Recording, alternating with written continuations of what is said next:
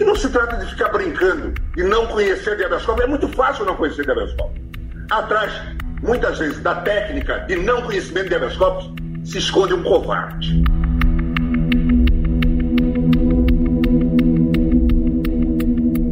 O Supremo Tribunal Federal deu o golpe final no ex-juiz Sérgio Moro.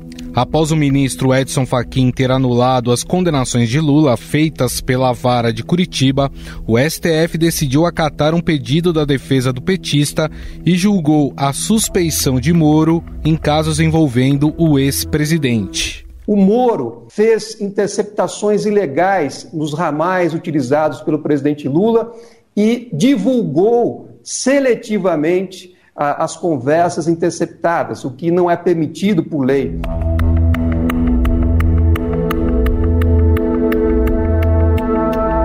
Apenas duas semanas após ter pedido vista durante o julgamento, o ministro Nunes Marques devolveu o processo que foi rapidamente colocado em pauta pelo presidente da segunda turma, Gilmar Mendes. Pode-se confiar no conteúdo dos arquivos hackeados sem qualquer perícia oficial em contraditório? É fato que, num diálogo, a supressão ou inclusão de uma simples palavra pode mudar todo o seu significado.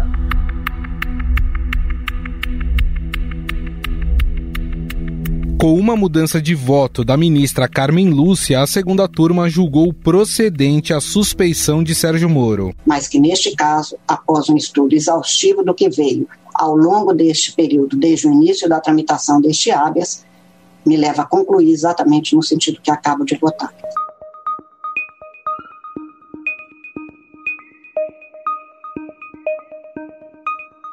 Mesmo com o resultado desta terça-feira, a decisão de Edson Fachin, que anulou as condenações impostas pela Lava Jato a Lula, seguirá valendo. Um recurso da Procuradoria-Geral da República contra esta decisão ainda vai ser analisado pelo plenário do STF até o início de abril. Mas o que significa esse novo revés de Moro para a vida política de Lula? Definitivamente ele poderá ser candidato em 2022? Sobre o assunto, vamos conversar com o cientista político e professor do INSPER, Carlos Melo. Tudo bem, professor? Como vai? Tudo bem, prazer falar com você e com os ouvintes. Prazer é todo nosso. Professor, a gente tem visto, né, que o ex-presidente Lula, desde que o ministro Edson Fachin deu aquela decisão de suspender os processos da condenação dele em Curitiba, ele tem reforçado aquela narrativa de inocência e de que teria sido perseguido pela Operação Lava Jato. Com a decisão da segunda turma agora pela suspeição de Sérgio Moro, isso de alguma forma ajuda a reforçar essa narrativa de olho em 2022? Ajudar ajuda, não comprova, mas ajuda lhe dá mais elementos, né, para dizer que pelo menos a segunda turma assim entendeu. É possível que o plenário ainda analise isso, mas lhe dá esse argumento de colocar o ex-ministro Moro, o ex-juiz Moro, em suspeição. Agora, isso tampouco garante qualquer tipo de inocência do, do ex-presidente Lula. Essas questões serão provavelmente reavaliadas pela Justiça de Brasília. Com essa suspeição, professor, é muito provável que não haja tempo hábil do processo correr novamente. Provavelmente o juiz do Distrito Federal não vai conseguir utilizar partes desse processo, vai ter praticamente que começar do zero. Com isso, é muito provável que Lula estará elegível em 2022. O que, que acaba mudando no cenário político a partir deste novo player? Esse cenário já está colocado desde que o ministro Faquim resolveu reconhecer que o juizado de Curitiba não tinha legitimidade para julgar o caso do triplex. Isso colocou o ex-presidente num outro patamar. Em seguida veio aquele seu pronunciamento que foi muito forte, que teve muita repercussão, e a candidatura do ex-presidente de alguma forma está colocada. Agora, é mais um, um tijolo nesse muro de construção do ex-presidente e do PT também, para tentar resgatar a imagem de Lula e fazer um enfrentamento com Jair Bolsonaro e, e eventualmente, se houver espaço, para algum candidato de centro. Baseado nisso que o senhor falou, professor, ter Lula em 2022 é bom ou ruim para o Bolsonaro? Olha, certamente não é bom. É? Ter o PT com Lula preso, como foi em 2018, alguém que vem em nome do Lula, como foi o caso de Fernando Haddad, é uma coisa. Outra coisa é ter o ex-presidente, que é dono de uma verve extraordinária, tem uma enorme capacidade de recurso, algo que o Brasil já teve no passado, mas que hoje, infelizmente, com a decadência da liderança política brasileira, parece algo raro. Então, ter o Lula é mais difícil do que enfrentar um outro candidato do PT. Pode-se argumentar que, por outro lado, há muitos questionamentos ao ex-presidente. É verdade, há questões de ordem ética, enfim, tudo que aconteceu nos governos do PT. Mas o presidente Bolsonaro também não tem um grande trunfo na mão, né? ele também não tem um, um grande governo para apresentar. As condições do Brasil são precaríssimas e a condução do presidente Bolsonaro em relação à pandemia é muito questionável. Então, enfrentar um Lula revigorado por conta dessas decisões não é muito fácil, não.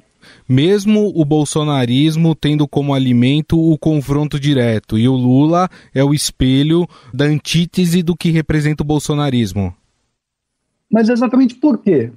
Porque o centro o chamado centro político, que não é o centrão, mas é, é um centro ideológico, um centro que não é nem petista, nem bolsonarista, é ele não conseguiu se constituir nesses dois anos. Ele, de alguma forma, ficou perplexo diante do governo Bolsonaro, ficou acreditando na pauta de Paulo Guedes, e talvez em nome disso tenha deixado de fazer os enfrentamentos necessários aos erros do presidente Bolsonaro soltando notinhas de repúdio, mas não se consolidou como um setor anti-bolsonarista. E aí, Guga, eu acho que temos uma diferença em relação a 2018. 2018 foi uma eleição antipetista. Eu não acho que o antipetismo foi superado, mas 2022 é muito provável que seja uma eleição anti-bolsonarista. E, portanto, empunhar essa bandeira mais claramente tende a sair na frente. E, nesse momento, até por conta daquele pronunciamento feito há 15 dias, me parece que o ex-presidente saiu na frente. A gente vive um momento muito delicado de pandemia, em que o presidente é acusado de ser um negacionista, de ter uma gestão errônea em relação ao combate à pandemia, e a gente tem de volta aí um líder informal da oposição, digo informal porque não está na política de fato, né, a política legal do, do parlamento, do executivo, mas é sem dúvida nenhuma hoje a maior figura da oposição que nós temos. Para o Bolsonaro fica muito difícil governar com essa figura que apareceu? Olha, em primeiro lugar, fica muito difícil para o Bolsonaro governar de qualquer modo, porque, veja, algumas pessoas ainda têm alguma expectativa de que se enfrentar a pandemia rapidamente, etc., talvez o governo pudesse se reinventar. Eu não acredito mais nisso. Bolsonaro precisava se reinventar e depois reinventar o governo. E o presidente tem muita resistência a isso. Ele continua achando que agiu completamente certo nesse processo todo. Em segundo lugar, mesmo que essa mágica fosse possível, nós temos que reconhecer que, infelizmente, e eu digo isso com dor no coração, como alguém que perdeu amigos, as quase 300 mil pessoas que morreram e todas as pessoas que perderam seus entes queridos, isso não vai voltar atrás. E a impressão que se tem é que fosse sério as medidas que se tinha, que é o isolamento social, o reconhecimento de que máscara é importante, o reconhecimento de que vacina é fundamental, ter comprado vacina ao seu tempo, tudo isso, nada disso volta atrás. Então eu não, não consigo ver o, o presidente se reinventando e nem fazendo o tempo voltar, de forma que ele não cometesse os erros que já cometeu. E isso independe do Lula. Com uma figura como Lula, experiente, sagaz, que sabe aproveitar esse tipo de fragilidade, parece que fica mais difícil ainda. Para a gente encerrar, professor, queria falar do ex-juiz, ex-ministro Sérgio Moro, né, que era um player apontado aí como um possível presidenciável em 2022, mas com essa decisão, agora do STF, cai por terra a imagem e o futuro político do ex-juiz? Não, não creio que caia por terra. Eu creio que sofreu um abalo. Mas eu acho que quem apoiava o ex-juiz e apoiava também os seus métodos, né, apoiando. Não vejo mudança nisso. Agora, essas pessoas estão muito mais no campo do bolsonarismo ou do antipetismo do que no campo do petismo ou do antibolsonarismo até. As pesquisas mostram isso, viu? Eu diria que ele tira alguns votos de Lula, se for candidato, mas tira muito mais votos de Jair Bolsonaro. A nossa questão é se ele tira votos o suficiente de Jair Bolsonaro para ir para o segundo turno e enfrentar Lula. Uma pergunta talvez surpreendente nesse momento, mas a política brasileira é surpreendente. Talvez o futuro nos revele quadros absolutamente diferentes do que podemos prever hoje. Vamos aguardar, quem viver verá. Bom, nós conversamos com o cientista político e professor do INSPER, Carlos Melo. Professor, gostaria de agradecê-lo mais uma vez. Muito obrigado pela atenção. Sempre um prazer falar com você, falar com os ouvintes e colaborar com o Estadão, onde, por sinal, eu tenho um blog e convido a todos a frequentá-lo. Muito bom. Obrigado, professor.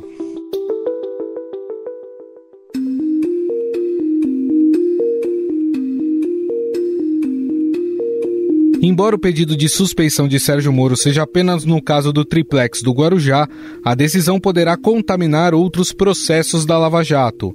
Um dos exemplos é o do sítio de Atibaia, onde a atuação de Moro foi menor coube a ele aceitar a denúncia e colocar o ex-presidente no banco dos réus mais uma vez.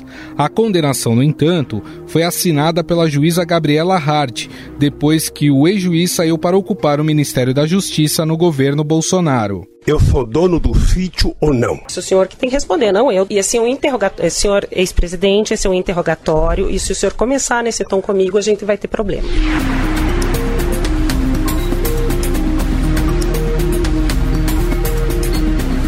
Ao todo, o ex-juiz Sérgio Moro condenou mais de 140 pessoas entre políticos e empresários no âmbito da Lava Jato. Além de Lula, a lista inclui o doleiro Alberto Youssef, os ex-ministros José Dirceu e Antônio Palocci, os ex-deputados do PP Luiz Argolo e Pedro Correia e o ex-presidente da Câmara Eduardo Cunha. Esse pedido de prisão ficou no Supremo por quase mais de quatro meses. É, o Supremo não decidiu, o que significa que não havia elementos para prender, porque um pedido de prisão é uma coisa urgente. É, e em menos de uma semana ele acaba sendo preso aqui sem qualquer fato novo. As penas de todos os condenados pela 13ª Vara de Curitiba somam mais de dois mil anos. Mas o que acontece com todas essas condenações a partir de agora?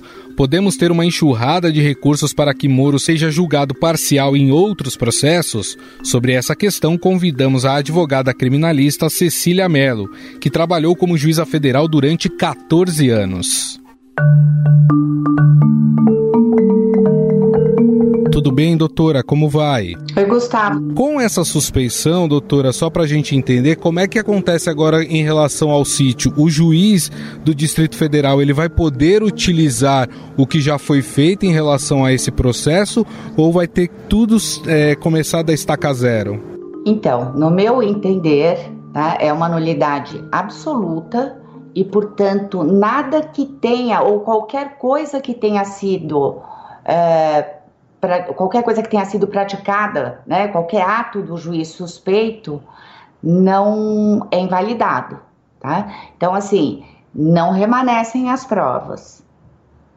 Entendi. É como é, o processo começa da estaca zero, verdadeiramente zero, né? Porque a, a, a suspeição é um vício de tal envergadura, quer dizer, que fere aquilo que a gente chama do devido processo legal, de um, de um processo legítimo, né? Então não remanesce nada. A senhora entende que essa decisão ela possa contaminar outros processos? Seguramente. Pelo seguinte, é, quando a gente fala de suspeição, só para a gente entender bem como isso fica, é, é um vício na relação do juiz com aquela parte. Tá? É um vício é, de ordem subjetiva. Então, é um vício do ex-juiz Sérgio Moro em relação ao ex-presidente Lula. Não é em relação ao objeto do processo, sabe? É em relação à pessoa mesmo. Então, é, qualquer processo que ele tenha atuado em relação ao ex-presidente Lula, é, esse processo vai padecer do mesmo vício.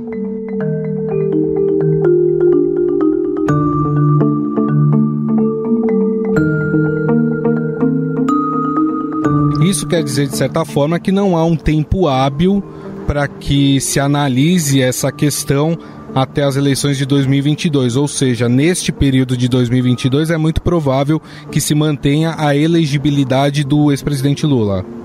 Eu acredito que sim, por duas razões, na verdade. Não só pela questão do tempo hábil em termos de processo, né? mas também porque grande parte das imputações já está prescrita. Só remanescem alguns delitos de lavagem de dinheiro. Em relação a todo o acervo do ex-presidente Lula, é, por exemplo, todas as imputações de corrupção, é, essas imputações estão prescritas, porque ele tem mais que 70 anos, e a, então, é, fazendo o cálculo pela pena máxima, é, todas essas imputações estão prescritas. Remanescem, não todas, algumas imputações de lavagem de dinheiro, tá? E não são todas.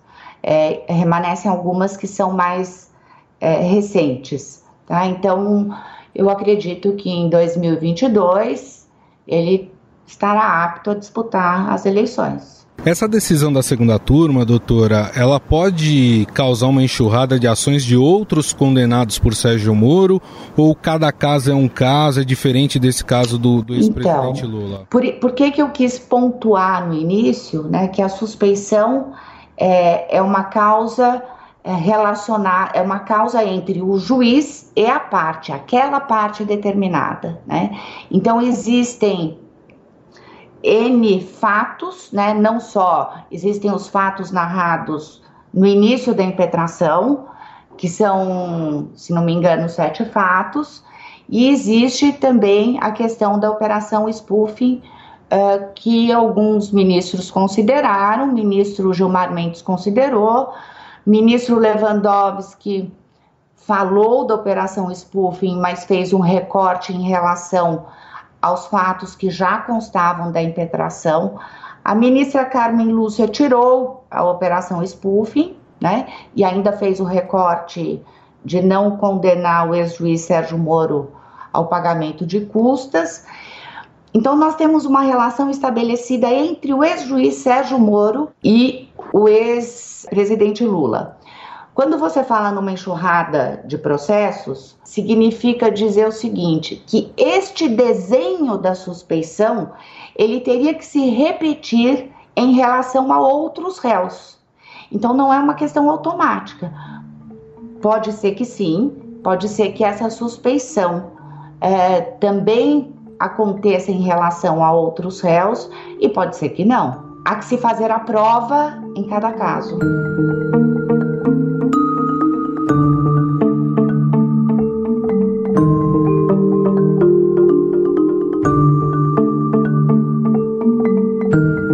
É comum é, esse tipo de análise, a suspeição de juiz, porque a gente está vendo, obviamente, por ser um caso é, midiático envolvendo um ex-presidente da República, mas é, é comum. comum esse processo? É relativamente comum. O que não é relativamente comum é você ter efetivamente o reconhecimento da suspeição. Tá? Eu me lembro, ao longo de 14 anos no tribunal, eu me lembro de dois casos onde houve o reconhecimento da suspeição. Tá?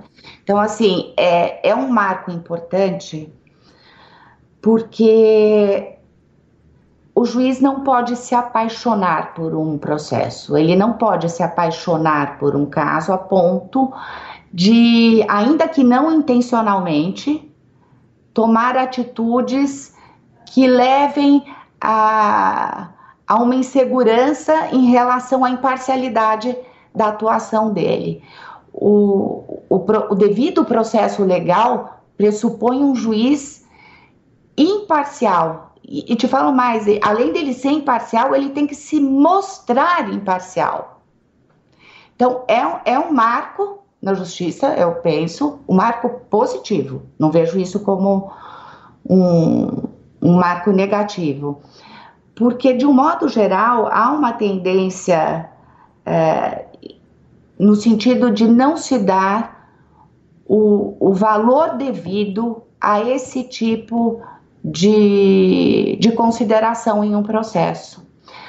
Os juízes, né, porque na verdade são juízes que julgam a suspeição ou o impedimento de outro juiz, né? Uhum. É, há uma tendência, ou havia uma tendência, uma resistência em se admitir a suspeição. Evidentemente que a suspeição demanda, como aconteceu nesse julgamento, a existência de fatos concretos que evidenciem isso. Esses fatos foram levados nesse processo e foram avaliados dentro desse contexto como fatos que, enfim, que caracterizavam a suspeição do juiz. Mas eu vejo isso de uma maneira muito positiva. Nós conversamos com a advogada criminalista Cecília Mello. Doutora, mais uma vez, muito obrigado pela atenção. Muito obrigada a você, Gustavo. Até mais.